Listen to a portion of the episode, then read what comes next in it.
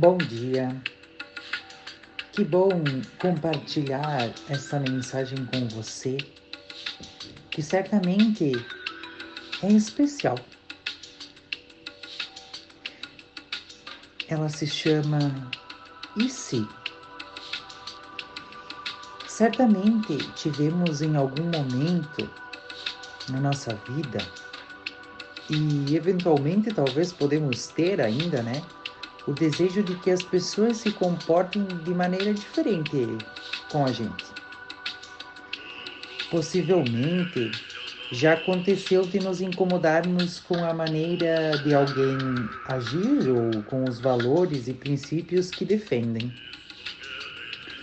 Constantemente avaliamos os outros e nos deixamos afetar pelas posturas que apresentam.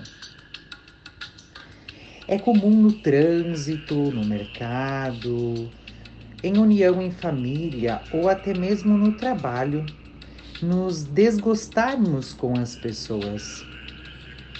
Por um motivo ou outro, são esses que nos demonstram a nossa impaciência.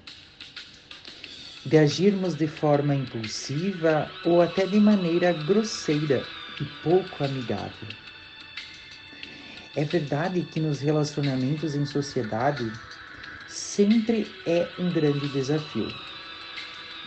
Atitudes de colegas, familiares ou conhecidos nos colocam muitas vezes nos limites da nossa estrutura emocional. E nossos desejos se manifestam com frases como: queria que Fulano fosse assim, ou gostaria que Beltrano mudasse sua forma de agir e vamos fomentando ideias que nunca estão ao nosso alcance. Porque o que desejamos é a mudança do outro. Dificilmente nos colocamos a pensar que o outro apreciaria que alterássemos também as nossas atitudes, que ferem também ele, que o machucam. Que tal se, ao invés de avaliarmos alguém pela sua aparência, pela sua roupa, pelo seu cabelo, pelo vocabulário que usa, buscássemos conhecer a história e a cultura e a pessoa melhor? Saber melhor a sua história de vida, as suas dificuldades e as lutas que enfrentou e vem enfrentando Afinal, ninguém é isento delas. Se nós possuímos, os outros também possuem. E o mais curioso é que o outro é a parte de mim. E eu sou parte do outro.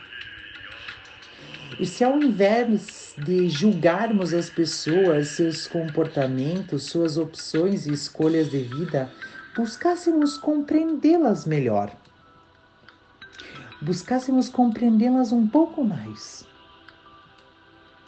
Entender que cada um busca ser feliz à sua maneira, mesmo que tenha que percorrer longos caminhos e mover várias coisas isso é porque todos nós estamos caminhando, trilhando uma estrada de aprendizado.